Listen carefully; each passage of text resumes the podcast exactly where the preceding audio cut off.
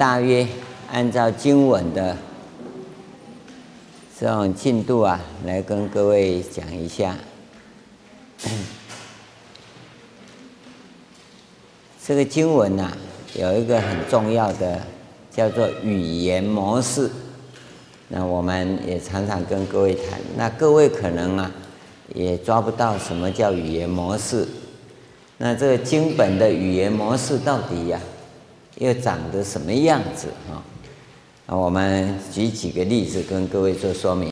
第一个，我们前面跟各位讲过了，这个地狱跟天宫，它相对表法的是什么？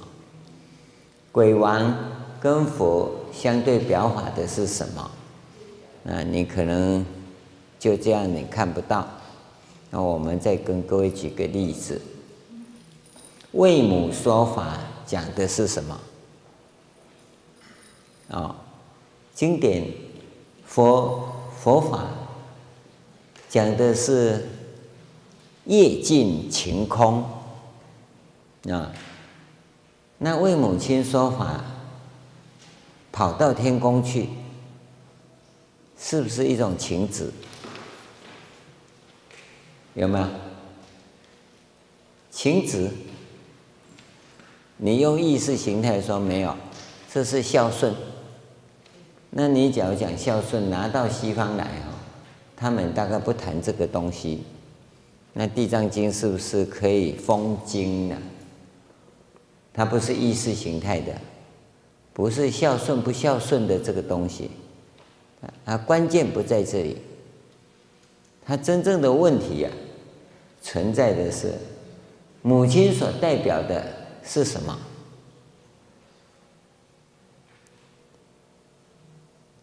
你有没有想过，母亲是我们所从出的。母亲，换句话说，它除了是根源以外啊，更重要的，就佛法的表法，它叫本体。为母说法，就是在展现本体。换句话说，《地藏菩萨本愿经》啊，是在讲本体的。《地藏经》有三部啊，《十轮经》是讲相，《占察经》讲用，那两部都不是为母亲讲的，只有这部是为母亲讲的。所以在三部经里呀、啊，讲体相用啊，他为母说法讲的，就是讲本体的意思。按照哲学来讲啊，它就是本体论。那佛法讲本体呀、啊，它还代表着一种叫本质。本质啊，本质是什么？本体是什么？它带有这种多重意义在里面。那传统的佛教讲义学、讲论学啊，它并不像现在的哲学划分的那么清楚，一定要讲啊，这这哲学的本体论，它又不是哲学的本体论，但是它确实有一个本体存在，所以我们叫体相用，好，所以它语言呢是用这样表达，它在这经文里头都不讲说我讲本体论给你听啊，可是。它这个地方是表达本体，除了这个以外，它另外有几个地方，就你大概都可以看到啊，经文里头都讲到啊，地藏菩萨的前身呢、都是为了他的母亲在做什么，对不对？那我们就把它讲说，他是孝经，要孝顺他的母亲做什么做什么。哎，当然，他是跟你中国文化相应，可以这样讲啊。那西方人可能不不管这些呀、他们重点不在这里呀、尤其对主流文化的知识分子来讲啊，那假如是讲孝顺啊，那呢我知道就好了，我懂得孝顺就好了。那《地藏经》就没意义啊？不是，他处处在表达。还原，是为了母亲做什么？就还原，回到原点来，回到本质上面来讲，就从本体讲起，回到本源来，归零，回到原点来，从原点开始出发，或者回到原点来，都在谈这件事情。这部经都在谈这个问题。我们从枝末去啊，没用；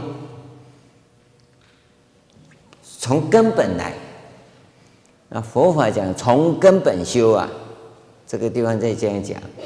那么你看到的这整部经呢，都在讲故事一样，好像老奶奶呀、老爷爷啊讲故事给孙子一样，这个的很简单的故事，哎，那对一般老百姓的教育就可以的，三教九流啊也能接受。但是你翻开它经文文字表面后面那深层的意义来讲，那是三家之言啊。所以，《地藏经》啊，不是各位现在所看的情况。它第一个影响的是谁？你知道吗？唐朝时代啊，郭子仪。郭子仪大家是认识吗？他是个穆斯林呐，他是穆斯林呐，哦，他有很多儿子，大概将军比较比较会生儿子哈。他的一个小儿子啊，那个德宗，德宗吧，呃，肃宗啊，肃宗把他的小女儿啊嫁给这个老令公的小儿子，那换句话说啊，他儿子就是驸马爷呀，啊，那个驸马爷啊，跟这小公主啊，小公主很调皮，啊，动不动啊。一生气、啊，就跑回家去，跑回娘家，再跑回娘家就很麻烦了，因为他不是普通的娘家，啊，他回到皇帝面前呢、去跟你说个婆家的坏话，可能就满门抄斩了，你知道吗？那有一次啊。这小公主不知道是哪个哪根筋拉错了啊，又生气又回家去了。这个老令公啊就很慌张啊，把这个儿子绑起来呀、绑绑到皇宫去啊，说这请请请请请皇帝处理哈，这个你要杀杀这个就好，不要全家都杀。这气的实在没办法，也吓得要命啊。那这个跟你不要以为啊，嗯。总统女儿嫁给你，日子好过啊不好过了。皇帝女儿嫁给你，结婚那天很高兴的哈。这这个这个这个我们叫丈母娘是是国舅母，那个那个那个是国亲嘛，国戚呀，跟皇帝平平等的，搞不好就满门抄斩了啊。所以他很怕，但是也不能每次都这样啊。他这去呀、啊，那唐肃宗是中心唐朝就这个安史之乱以后中兴唐朝的皇帝，郭子仪是复兴唐朝的大将啊。啊，当朝当时唐朝的兵都不能打仗啊，啊，只有他用回民啊回来帮助啊。那时候回教还没兴盛，那时候回回民还不是真正的穆斯林啊，他用那回民的兵啊来帮助唐朝复兴起来。但功劳很大，啊，两家就结为亲家了。但是他觉得这样不行，他就想了一个办法，什么办法？可经过了一年多啊，这个这公主竟然哦，没有再这样三天两头往娘家跑，没有再使性子。这个肃宗皇帝就觉得很奇怪，有一天呐，心血来潮啊，就问老令公说：“那？”小公主最近好吗？她很好。那你是用什么办法把她降服的？这皇帝当然知道这个女儿是是大概是小太妹吧，哈。他自己也知道，大概跟我们不惜的女儿差不多嘛，哈。老是出点子、出乱子啊。哎，那这最近怎么没没在上新闻啊？没有上电视做头条新闻啊？嗯。那我有办法，我找到办法了。他什么办法？告诉我。他皇帝当然想，能够降服这种刁女哈，那天下刁女都好处理呀。他皇帝想知道吗？他当然想知道。嗯，皇上想知道，你就到我家来看看就知道。当然这个时候换皇上啊，七上八下了。你是用什么办法？你把他吊起来揍他，还是是什么体罚？对不对？皇帝这个时候也是内心里头七上八下。啊，那假如看到不当的，我要怎么办？喏，那假如他当然一下子不会想到很好的方法，他去了，因为啊，老令公弄了一个东西呀、啊，就一个房间呐、很隐秘，在施工的时候啊。他就特别啊，跟小公主讲，这个地方都不能去，他故作神秘，不能去，不能去，弄好以后也不能去。那因为你越给他不能去，他就越想去，因为他就是调皮捣蛋嘛，叛逆分子嘛。你要一直给他去，他才不去。可是你越不给他去，他越是要去啊。然后他门呢就关了又关，锁了又锁，这样子。那他他就是。奇怪，怎么搞的？里面有什么不给我看的？你就知道这调皮捣蛋的孩子哈，就是会钻牛角尖啊！他就想办法哈，你锁十个锁，他就用十一个钥匙把你开啊！弄到最后一道锁打开的时候，这小公主很厉害啊！哎，老练公站在那里呀，啊，公主来了。他一看，气死了！你怎么不给我进来？他不是不给你进来，你要进来，欢迎啊！啊，因为已经开了十个门了，当然就给你进来啊。他一看呢，愣在那里，说：“这是什么？”公主心里其实也很怕，那是什么东西呀？他这个哈，就不孝顺的人，死后就这样。这个是调皮捣蛋的，死后就是这样啊，上刀山，下油锅，然后。什么八寒地狱、八热地狱，就《地藏经》里面所讲的，通通画上去的。因为他不读经嘛，要画图给你看嘛，就像现在看漫画、动漫一样，画给大家看。大家看一看，这个是骂人的，这是害人的，这是讲谎话的，然后会怎么样？舌头拉出来啊，怎么剁啊，剁一剁，然后炒啊，炒给炒给你吃，然后看你敢不敢再讲谎话，然后两舌造是非。啊，这个都都都画在墙壁上，然后呢，点的灯暗暗的，只有一盏灯，因为以前不像现在电灯这么多啊。啊，他一看呐，哎，这是你知道，这种孩子是很勇敢的。刚开始看不到，等看清楚的时候啊，这是什么？啊，这是什么？那故事一步一步讲，讲到后来，讲到出去，他已经哭得脚都软了哈，所以再也不会做坏事了。他就很乖，变成很孝顺的公主。但皇帝也不会自己敲门进去呀，哦，老令公就开门给他看，然后就跟他讲这种状况。公主啊，看过一遍以后就很乖了。那皇帝以后说好，有智慧，下令全国各地县府衙门以上，县府啊，只要有衙门的地方。都弄一个叫城隍庙，因为那里他他就叫城隍庙，他自己弄起来就叫城隍庙。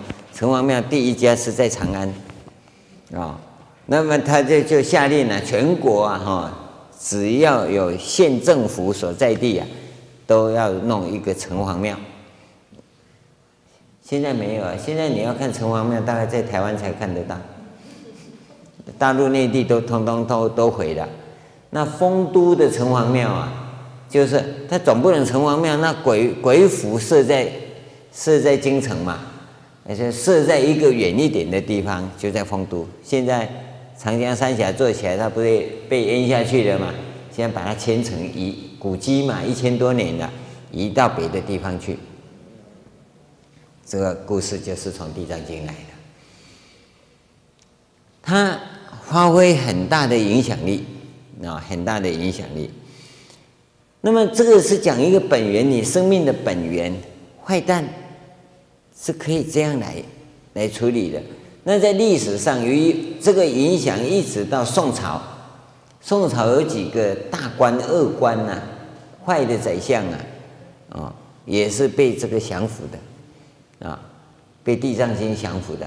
那这种情形影响很大，影响很大。你不要以为说他都是讲坏的，其实他是讲到生命的本源来，生命的本源。那为母说法，当然提到这个部分，我们大概是坏事做太多了，所以对地狱跟鬼王印象比较深呐。其实啊，他其也也讲天宫啊，也也讲四大菩萨，你没看到啊？他也讲很多佛的名号啊，那你没看到。那么我现在要跟各位谈的一个重点，这第一品经里头啊，提到两尊大佛。这个大佛啊，大家可能都没留意到。第一个啊，是那个狮子奋迅具足万行如来。这尊佛在《地藏经》里头出现的时候啊。经文很短啊，我们念一遍呢，大家看一看。那佛告文殊师利啊，说文殊师利，是地藏菩萨摩诃萨于过去久远劫不可说不可说劫前，就很早很早前，就他最初发心的时候是怎么发心呢？身为大长者子，时世有佛，当时有佛。号曰狮子奋迅具足万行如来，当时有这么样子一尊佛，叫做狮子奋迅具足万行如来。使长者子见佛相好，千福庄严，因问彼佛：作何行愿而得此相？他见到佛啊，这个时候是佛世时代，不是相法时代哦。他亲自见到佛，就问佛说：“啊，你做什么可以得到这么庄严？”哦，他就问这个问题了。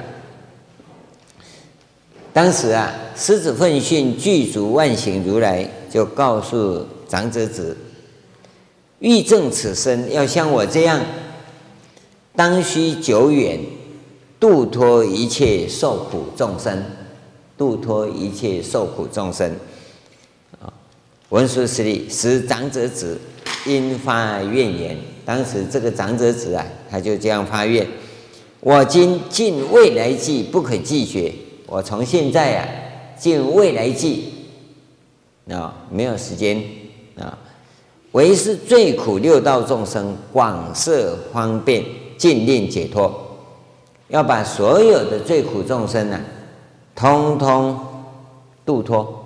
用种种方法来度脱他，而我自身方成佛道。所有众生通通度光了哈，我才要成佛。他是一开始发心就发这个心，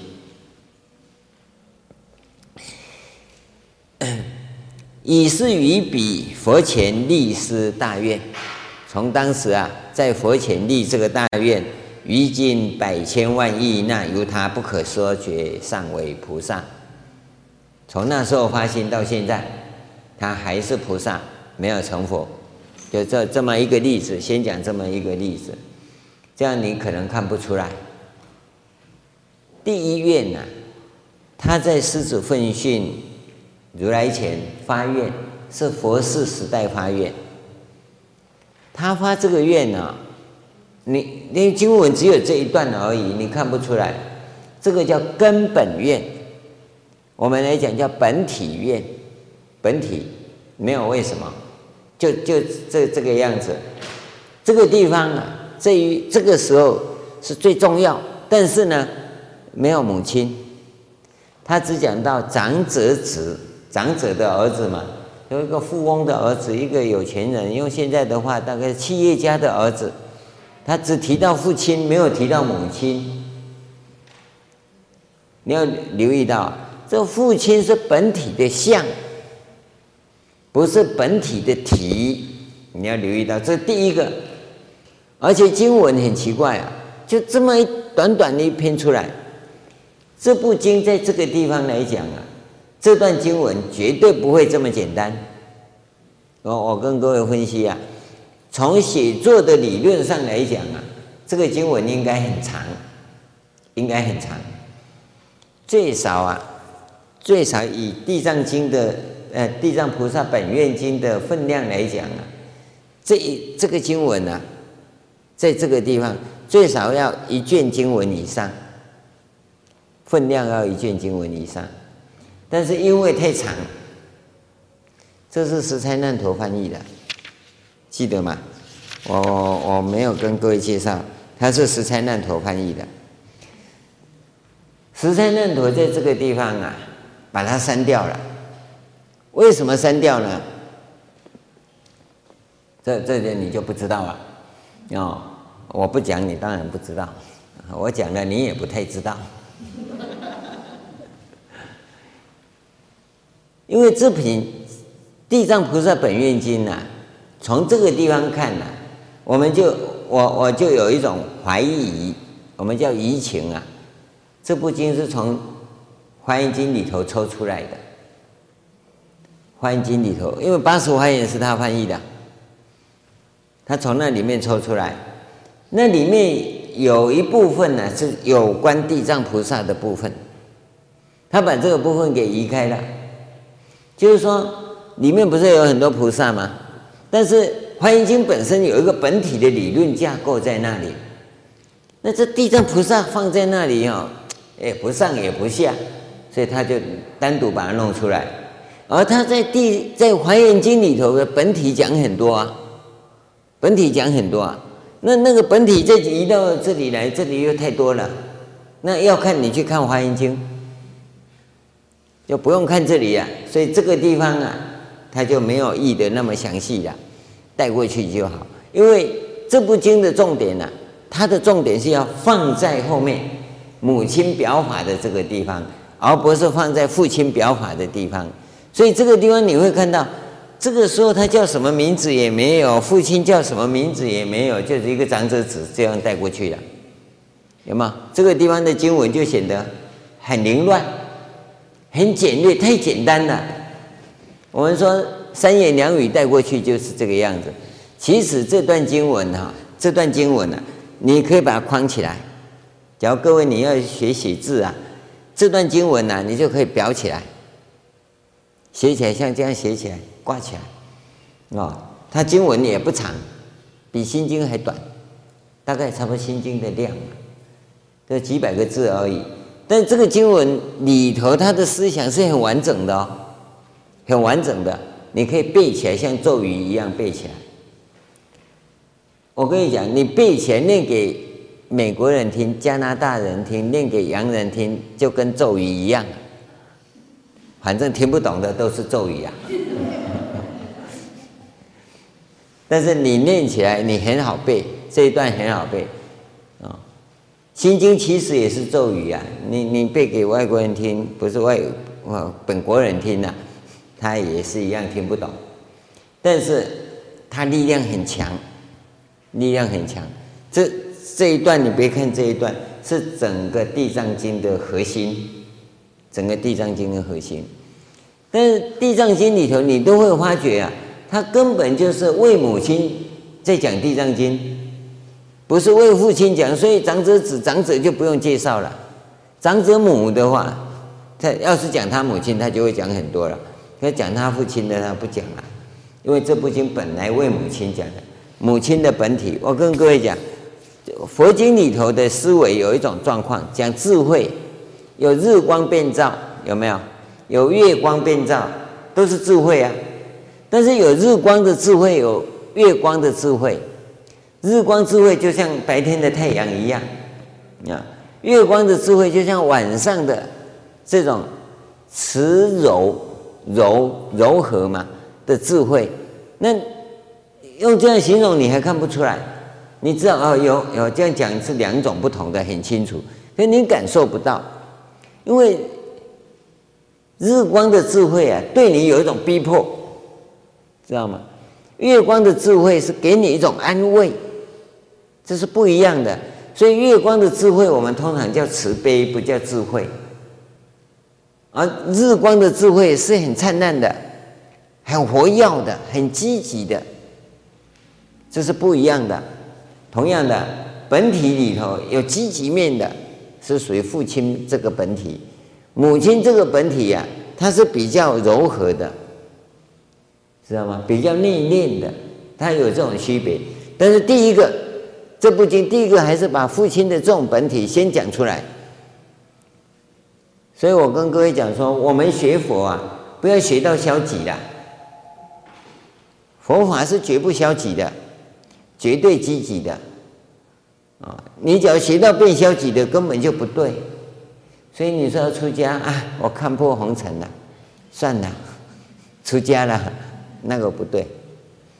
哦，是你认为对，这世间就是这样，我要出家才能服务众生，那就对了。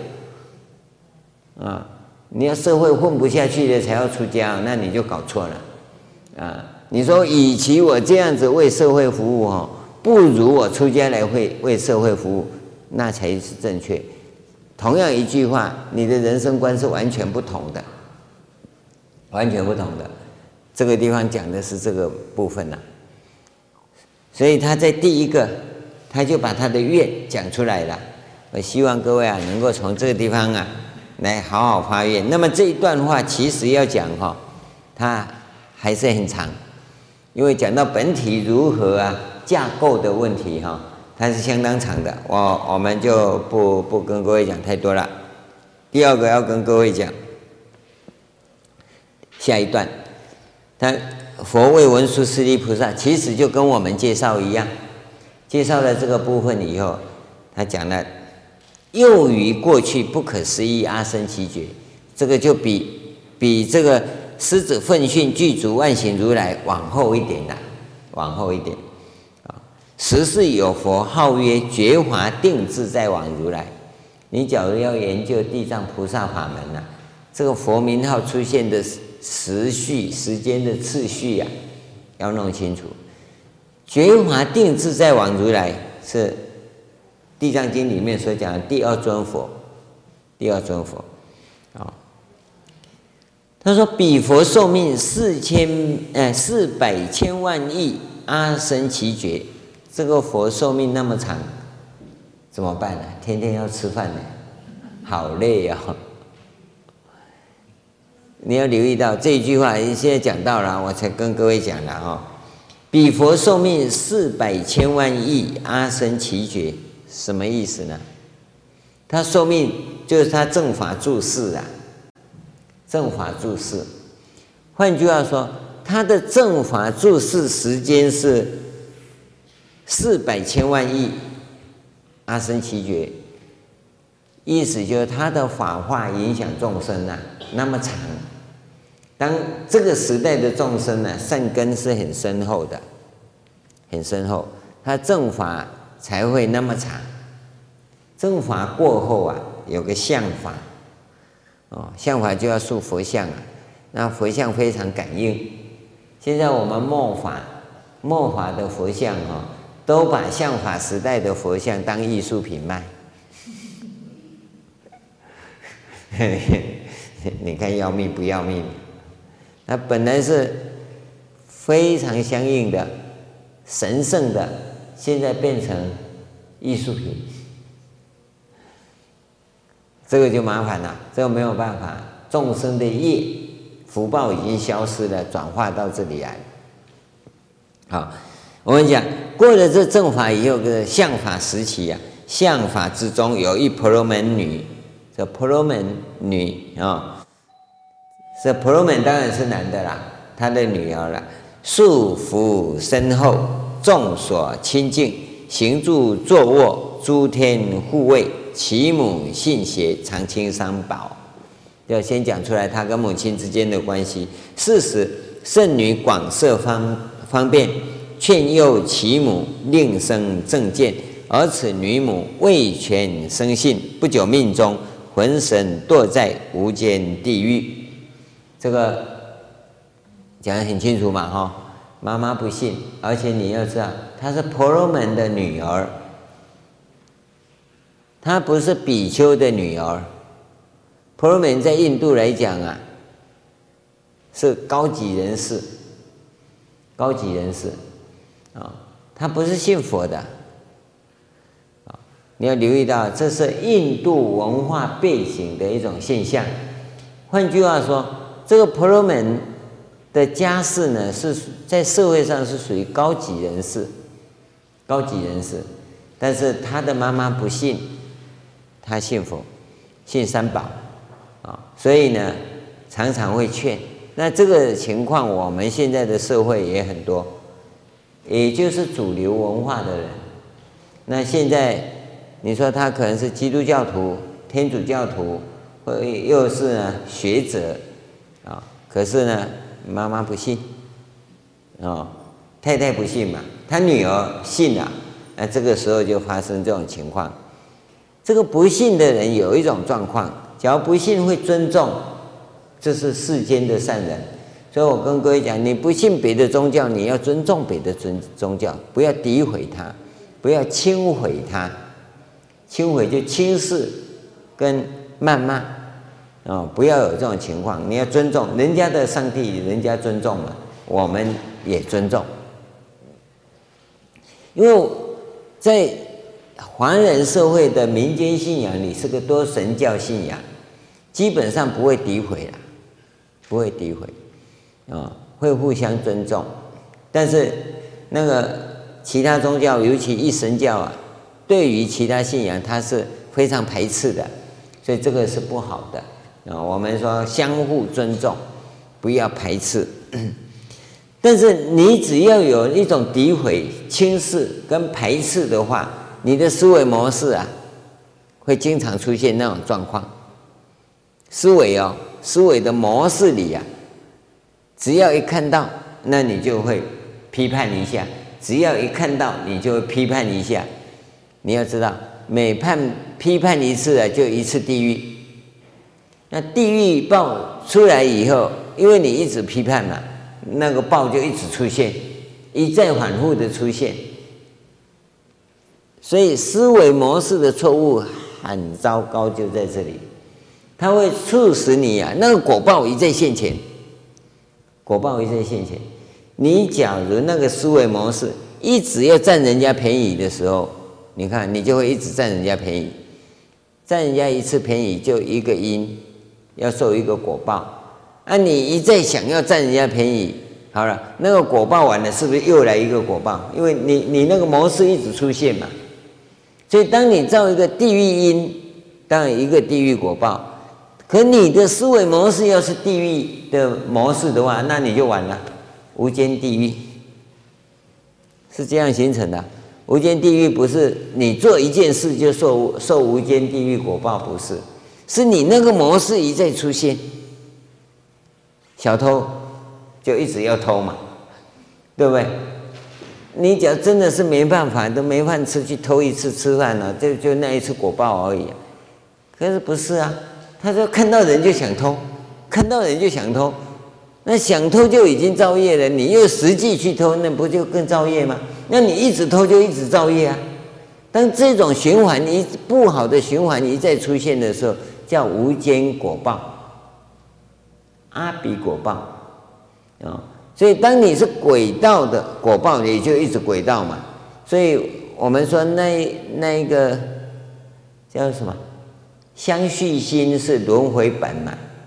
相续心就惯性，你的惯性，惯性通常啊，就是六道因嘛。你好的惯性是天上的果报嘛，生生世世天上人间这样来嘛。啊，你不好的因就是三恶道鬼报嘛。你照鸡的果果报的话，好了，生生世世都当鸡，啊，跟你讲当鸡不好听，天生生世世要进麦当劳，或肯德基去炸鸡，对不对？因为你一直造那个夜因嘛，啊，这辈子变成鸡的进肯肯德基炸一下，然后下辈子来又是又到鸡笼子去，又又到肯德基去，啊。可能你会换一下，那肯德基到到温蒂去嘛？温蒂出出来去麦当劳嘛？你就天天在那边绕嘛，生生世世在那边绕。啊，你要是狗的话，然后生生世世为果果，果报就是狗嘛。这个就就就是这种情况。当你这个果报你造的因那个模式啊是地狱的话，好了，那就是无间地狱了。就这样来的。所以我们一直要矫正的，就是观念问题。你那个观念是轮回因，你就一直在那边轮回嘛。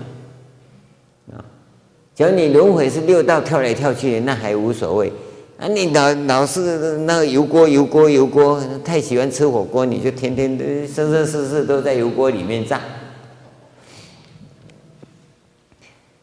就照那个因，又有那个因的模式，是最不好。所以我们要剪断嘛，相续心呢，所以叫觉性嘛，要你觉醒嘛。能够觉醒才能出三界嘛，那要出三界什么方法？你要带着移情摸索嘛，然后产生的问题你自己要解决它嘛，解决你摆在眼前的困难，那你才能出三界嘛。呃，出三界不是师父你告诉我怎么走，我走出去就好，你走不出去呀，不是走就可以出去呀。啊，他有很多问题，你要自己去克服它，去降服它，是指这个部分。那那这一段讲到这里啊，这很清楚的啊、哦。无间地狱不是说无间地狱、阿鼻地狱哈，生生世世在那里这样就好。解释是这样讲，无间是怎么来的？你要弄清楚，搞清楚啊！跟跟你讲，三更半夜你都要爬出去呀、啊，你只要有那种习惯呢，就是不好。所以我们现在常讲的思维模式，思维模式啊。OK，后面他讲了，这些都是讲他跟母亲之间的关系。他讲到婆罗门女之母在世不信因果，既当谁业必生恶趣，遂卖家宅，广求香华及诸供具啊，把家里的通通卖掉啊啊，予以仙佛塔寺大兴供养。见觉华定自在王如来，其形象在于世中，塑化威容，端严必备，是婆罗门女瞻礼尊荣，备生敬仰，师自念言：佛名大觉。是讲佛这个字啊，啊，佛就是大觉，具有一切智啊。这个这地方已经讲得很清楚了。觉华定自在王如来，不是说这个佛叫大觉啊，是佛这个字啊，叫佛陀这个人呢、是大觉者、大觉悟者，具备了一切智啊。所以说，若在世时，我母死后，倘来问佛，必知处所啊。假如佛还在世啊，我来问了、那一定会告诉我我母亲在哪里。这个时候啊。他在这里啊，想啊想啊，哭啊哭啊，很久了。忽闻空中声曰：“空中有声告诉他，弃者圣女，勿自悲哀啊！我今是如啊，我今是如母之去处啊！我现在告诉你，你母亲到哪里去了啊？啊，你在我面前讲，就是见到我了啊！嗯嗯，看到我的相，就是看到我。”这就是指相法的特色，相法时期的众生啊，看到佛像就是看到佛。现在末法时期的众生呢，看到佛像是看到艺术品。你又搞不懂，各位，你知道我们大殿的三尊佛像吗？认识吗？啊，认识吗？啊，三个佛啊，这边左边这里，药师佛，右手这边。阿弥陀佛，知道吗？哈，中间释迦牟尼佛嘛，哈，对不对？什么意思啊？嗯，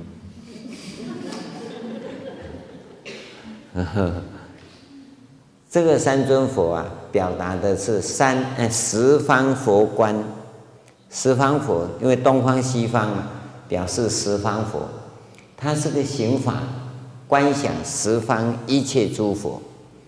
啊，你你会去看到有些寺院呐，不是这样布置，啊，那这边呢，过去佛，啊，有的叫燃灯佛，其实是多宝佛，这边呢是未来佛，是弥勒佛，也是三尊佛，啊，都长得一模一样，为什么你知道吗？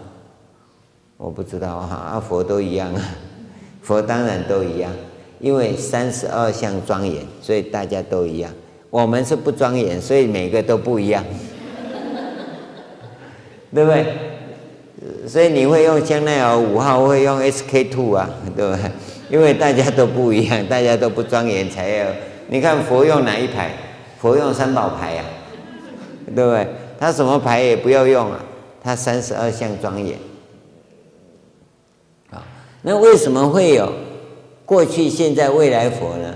它是三世佛观啊，这个是大殿布置不同，修法是不同的。那么十方佛观有十方佛观的禅观行法，三世佛观有三世佛观的禅观行法，这个行法不同啊。那他这个地方已经告诉我们，相法时代的佛像，它只要你诚心就会相应，这很明显的。现在我们到末法时代来了，当然都不同了。所以这个时候呢，婆罗门女呀、啊，就赶快问啊、：“是何神德宽我忧虑？哎，我才想要问我妈到哪里去？你要告诉我妈在哪里？那到底你是何方神圣？对不对？那就这样问了。啊、我自师母以来，昼夜忆念，无处可问，知母生界。母亲走了以后，我就一直在找我。”一直找不到，没有人告诉我。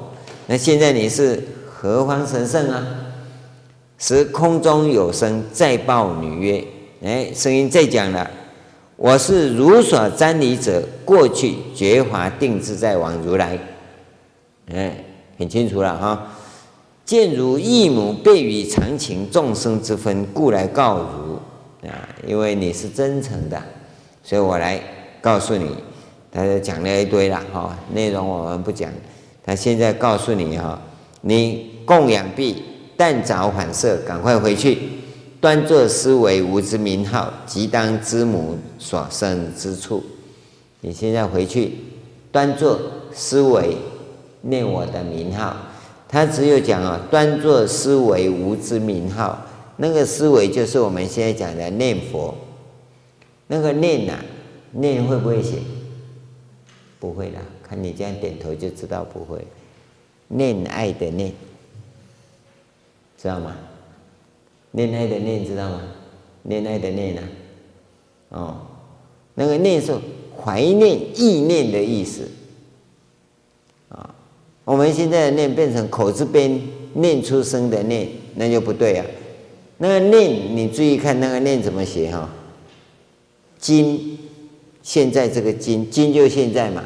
心有没有？现前一念心嘛？那个心，要你的心要在现在当下的这个心就在这里，这个叫思念嘛？这里就讲得很清楚嘛？思维无之名号嘛？有没有？这是念佛法门没有错啊，但你要这样念啊，不是那样念呐，这是很重要一个关键处。好，这婆罗门女回去呀、那就端坐念觉华定止在往如来，经一日一夜啊。我们回去啊，念不到十声哦啊，他叫我回来念，啊，我念了十声，怎么没出来？人家念一日一夜啊，所以你要端坐思念嘛，对不对？你要不端坐的话，怎么经一日一夜啊？当然怎么做都可以，你可能会认为说两腿要盘起来，那倒不一定。那我告诉你有一个方法是最好念。你你广广东人应该有那小圆凳子有没有？木头做的圆凳子，四根脚嘛哈，不是有四个横条嘛，对不对？那个椅子是最好。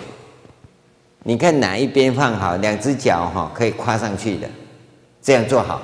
我告诉你，那个很端坐。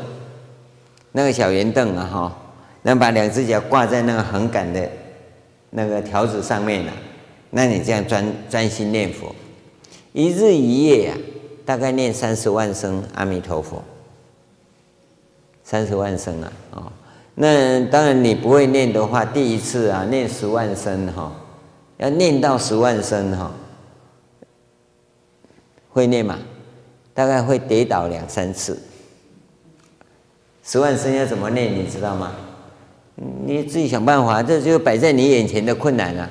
你不要问师傅啊，什么都问师傅，你不会不会开悟了。你自己想办法去解决。这两腿一跨哦，什么都不要带，你身上可以算到十万遍，在你身上就可以算了。怎么算？你回家去算，明天来跟我讲就知道了啊。念佛成就都是这样子啊，就就两只手这样子就可以了，坐好，两腿放好，这样子坐好，念十万遍，什么都不要带。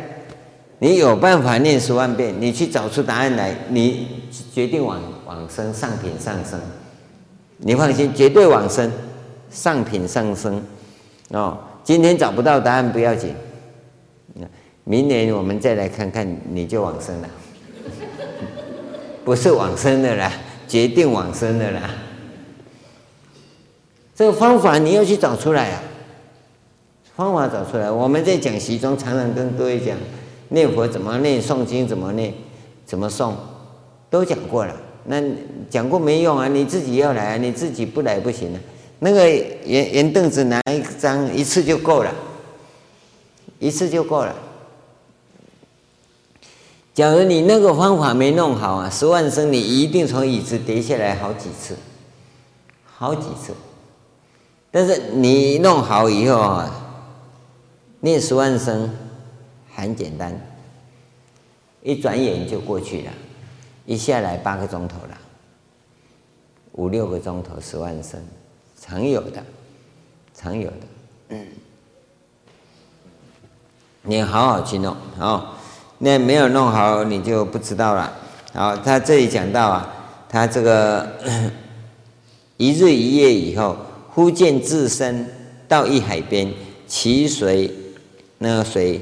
壅沸，多诸恶兽，尽复铁身，飞走海上，东西驰逐，见诸男子女人百千万，啊，百千万数出没海中，被诸恶兽争取食啖，又见夜叉，其其形各异，或多手眼，多足多头，口牙外出，利刃如剑，驱诸罪人，使尽恶兽，复至钵绰头。头足相救，其形万类，不敢久视。时婆罗门女以念佛力故，自然无惧。这个这里面讲得很清楚哈，地狱里面的现象很清楚。这里面呢、我就不再多多跟各位讲了，因为这这个故事啊，这里面要讲的太多了啊。各位想不想去看看？啊，你没有这个业啊，不用担心了。啊，念佛人没有这个业啊，即使你看到啊，你也会觉得很奇怪，就看一看就好了。但是这种经验，学佛人常会有。你要是到地狱去，你会看到啊，不会怕，你回来会想，哎呀，怎么地狱这么惨？地狱悲惨的不止这样子，这经文写的是很有限的，你真的到那边去看一趟，你才知道哇，怎么这个样子？那那我不能教你说修法修到地狱去呀，哈，但是那个因缘一到，你可以看得到。好，这个不跟各位讲了，不要讲一讲，明年明天大家都到地狱去看一遍回来。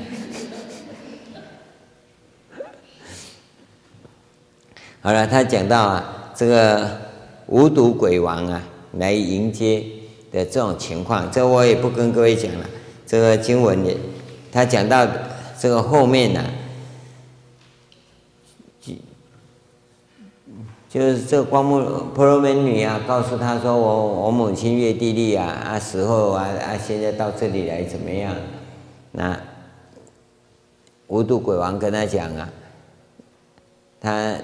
你这样子，他这里讲啊，哈，愿圣者却还本处，无自无自忧郁悲念，悦帝利罪女升天以来，经今三日，啊，这个无毒鬼王在管他的，他一他死后到这里来三天了，啊，经过三天了，哦，那个曾孝顺之子，为母设供修福，布施觉华定志在往如来塔寺。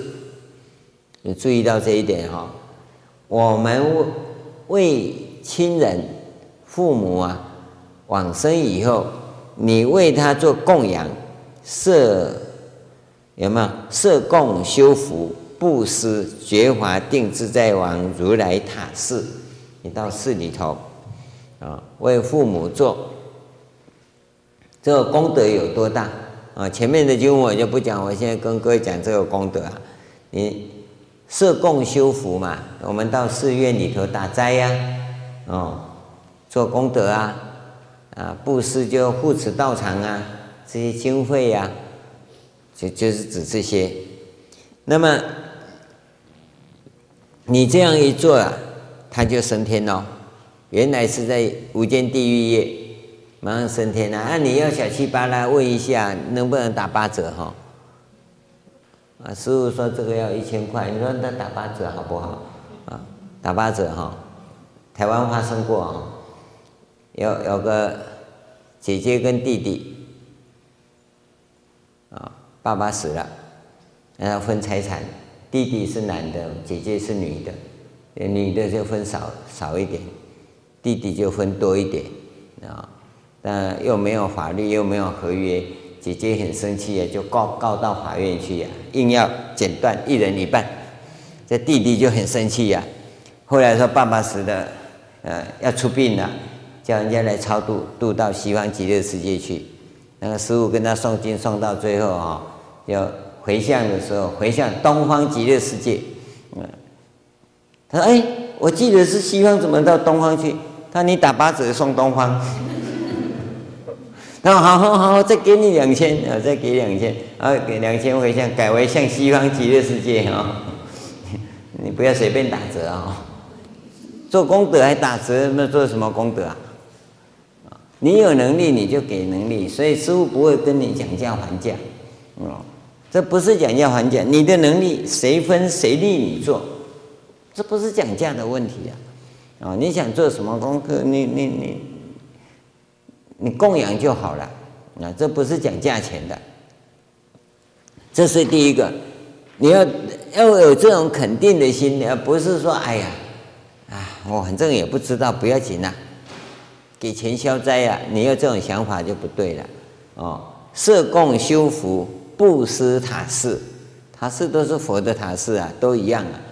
哦，那你你你你供养这个功德啊，他就能够由地狱超生。这第一个，第二个，后面讲，非为菩萨之母得脱地狱，不只是你的母亲可以离开地狱啊，应是无间罪人。就你妈妈的那些同学们哈，同学嘛哈，一起都在地狱里，不是同一起的同学嘛？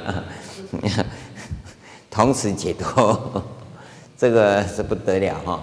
所以我跟各位讲，你交朋友还是多交好一点的朋友啊。万一他得度，你也得度哈。人家度他哈，啊，你也算有份，同学都有份呐，不只是为母亲而已，他周遭的人同时得度。他说：“应是无间罪人，此日悉得受乐，俱同生起。”这经文讲得很清楚啊，不止你一个，你那些同学们也一起去，这个很重要。所以以后你往生的时候，最好跟着那些好同学去啊，不要跟着坏同学去呀。这个是讲这这个部分重点最重要的地方。那这个地方呢，讲的是。本体的部分，本体没有好坏，你知道吗？本体就原点呐，没有好坏，它不是 plus minus 的问题，你别担心，回归到原点来，从这地方开始。所以他这个地方也后面跟我们讲说，无毒鬼王啊，是现在的财首菩萨啊。那各位，你要求财神找他就好了，不要再求什么财神、财所菩萨嘛，对不对？啊，这个财所菩萨就《华严经》里面的财所菩萨啊。婆罗门女子即地藏菩萨是，所以他这个地方讲的是跟《华严经》那边有在连接的，有在连接。我简单的跟各位提到这里，我们休息一下，等一下从第第二品开始看起。